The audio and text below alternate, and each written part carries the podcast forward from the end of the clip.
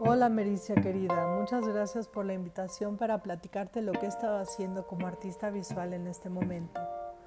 Quiero platicarte que mi exposición actual en el Museo de la Ciudad de México titulada Maíz Macrobiologías, la Biosfera termina este domingo 9 de mayo.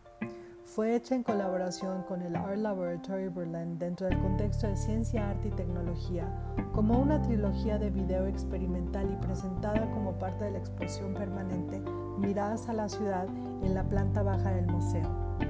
Esta es una videoinstalación de tres obras que documentan una preocupación formal que tengo con el paisaje mexicano, el color y la fotografía clásica, la cual espero tengan oportunidad de visitar este fin de semana.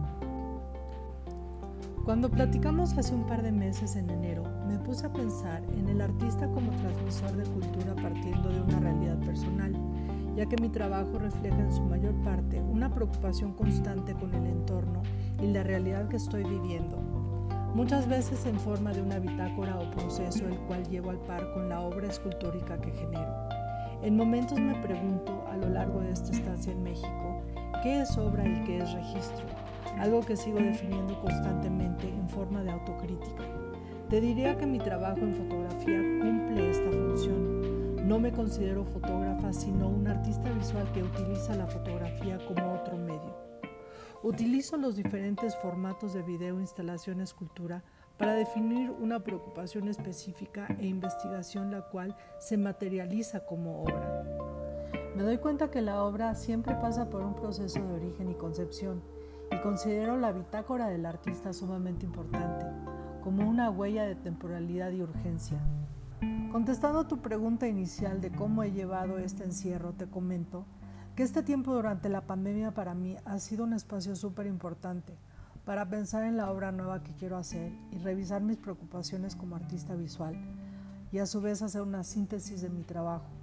Ha sido más un tiempo de introspección, de cuestionamiento y de análisis de cómo me puedo relacionar en el entorno y el contexto profesional en el que estoy, al evidenciar el trabajo que he hecho a lo largo de estos años en mi práctica artística y dentro de un constante cambio de contextos, Berlín, Alemania, México, los Estados Unidos, etc. Considero que aun cuando estas revisiones son recurrentes en diferentes momentos del proceso artístico y necesarias, las responsabilidades de cada proyecto y exposición no permiten necesariamente este tipo de pausas y síntesis o revisión, hasta mucho después de que se haya realizado el trabajo, si tiene suerte. He estado escuchando música, leyendo, haciendo playlists, observando mi propio proceso creativo desde otro lugar. De ahí que mi trabajo en video y fotografía funcionan como un registro personal y bitácora del tiempo. Y te diría que el entusiasmo de entrar con una nueva visión a este espacio personal es lo que me deja este encierro. Te platico brevemente que las dos exposiciones que tuve antes de la pandemia han creado un contraste muy grande en mi pensamiento. La primera sobre ruinas contemporáneas presentada en Düsseldorf, Alemania, y la segunda presentada en la Biblioteca Vasconcelos en la Ciudad de México en el 2020, donde presenté una transcripción visual de la novela distópico futurista Un mundo feliz del autor, del autor Aldous Huxley, Brave New World. Esta consiste en 32 piezas instaladas en el mezanín del recinto bibliotecario, el cual fue construido por el arquitecto Alberto Kalach, lo cual considero muy acertado ya que le dio un toque un tanto futurista a la obra instalada. Después de pasar tiempo haciendo la transcripción visual en collage y fotografía para este proyecto editorial de arte y letras de la editorial Mirlo, publicada en el 2019, me di cuenta de que la historia de alguna forma también es cíclica que una visión futurista, aunque distópica de los años 30, aún tiene vigencia hoy al cuestionar las preocupaciones de la humanidad y el avance de la tecnología. Para este trabajo en collage me basé en imágenes históricas para crear este mundo del futuro, así como lo comento en el libro dentro de mi texto de artista y transcripción visual. Retomé imágenes documentales de revistas comerciales de los años 40 y 50 como National Geographic, donde la visión del futuro inmediato esperaba la llegada de urbes con arquitecturas fascistas racionalistas, un momento en que la realidad virtual era inimaginable, así como los paisajes verticales actuales de las ciudades como Dubái o Shanghai, con sus arquitecturas liadas y fluidas. En este trabajo, la técnica de collage me permitió dialogar en un día a día con la realidad no solo histórica y actual, en la que nos encontramos y tomar decisiones, sino hacer una revisión de un acervo histórico de imágenes pensando en que las construcciones de hoy en día son precisamente las ruinas de mañana y de la importancia que tiene un documento histórico y un registro. El ver una posible realidad sugerida en la mirada visionaria de un autor como este, que en años después escribió Las Puertas de la Percepción, un libro que me encanta, The Doors of Perception, fue para mí muy interesante en todo este proceso. En fin, el pensar en ruinas contemporáneas, en mi trabajo sobre la novela Un Mundo Feliz y la exposición que tengo actualmente con un tema ecológico macrobiología, no puede no hacerme pensar en la urgencia, en la catástrofe, en las formas nuevas de pensamiento, en el cambio climático y evolución de una sociedad un tanto disfuncional a la que estamos expuestos. No podemos pensar en el futuro sin las imágenes y las experiencias del pasado. Estas son un acervo histórico de la memoria, inclusive al imaginarse el avance de la ciencia y las expectativas de posibles futuros. Por otro lado, te platico que mi trabajo en la mayor medida, sin importar el soporte o material que utilizo, escultura, pintura, fotografía o video, siempre ha tenido que ver con la investigación y observación de formas y estructuras, the observations of structures and forms, desde una temprana edad. Estas tanto físicas como abstractas, tanto políticas como arquitectónicas, y la mayor parte del tiempo donde el cuerpo femenino lo habita resultando en algún tipo de escultura feminista, influenciada por los años 60 y 70 como puede ser Carl Andre, Robert Smithson, Linda Benglis, Alice Aycock y Anna Mendieta. Para concluir, te diría que en este momento me pregunto sobre la continuidad de las cosas que se han visto interrumpidas en esta pandemia. La reinvención de sistemas nuevos y las posibilidades de apertura y diálogo me parecen fundamental en este momento. No cabe duda que después de esta experiencia que estamos viviendo, nada quedará igual.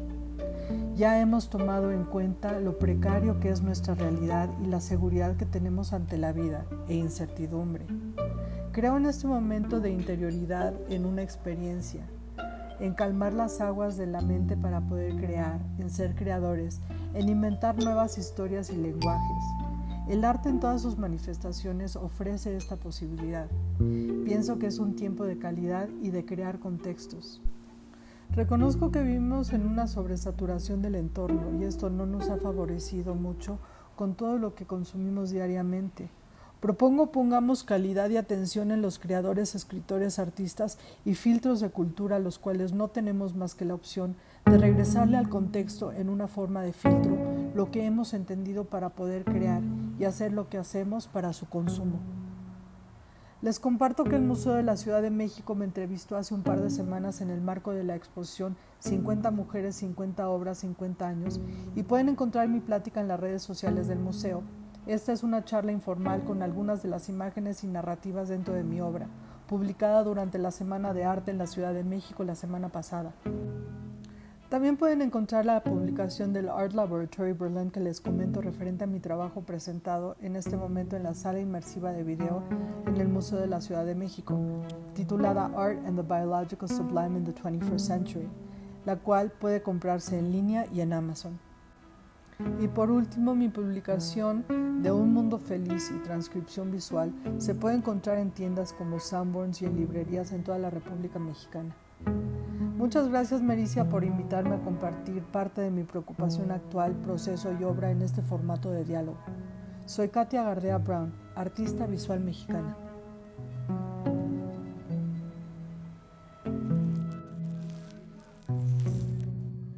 Katia Gardea es artista multidisciplinaria con maestría en la Universidad de Yale en Nueva York y posgrado en cine italiano y feminista, alternando su producción entre la Ciudad de México y Berlín. A partir de sus estancias en Alemania, ha explorado el uso de material efímero y escultura en una preocupación constante con lo arquitectónico. Utiliza materiales reciclables en espacios y localidades específicas que le permiten hacer documentación, comentarios de sitio y relaciones entre contextos. Su obra, en gran parte, está dedicada a distintas relaciones entre la pintura, el video, la investigación, la ecología y el cuerpo, y en este capítulo nos ha compartido cuál ha sido su proceso de producción y de reflexión como mujer, como escultora, como productora, pero también como ciudadana. Gracias Katia y gracias por las invitaciones que nos, que nos haces un poco asincrónicas. Busquémosla en las redes sociales, sigámosla y no olvidemos que esto es Na Sodio, un podcast producido por Proyecto Mecenas para el servicio de la comunidad creativa. México, mayo 2021.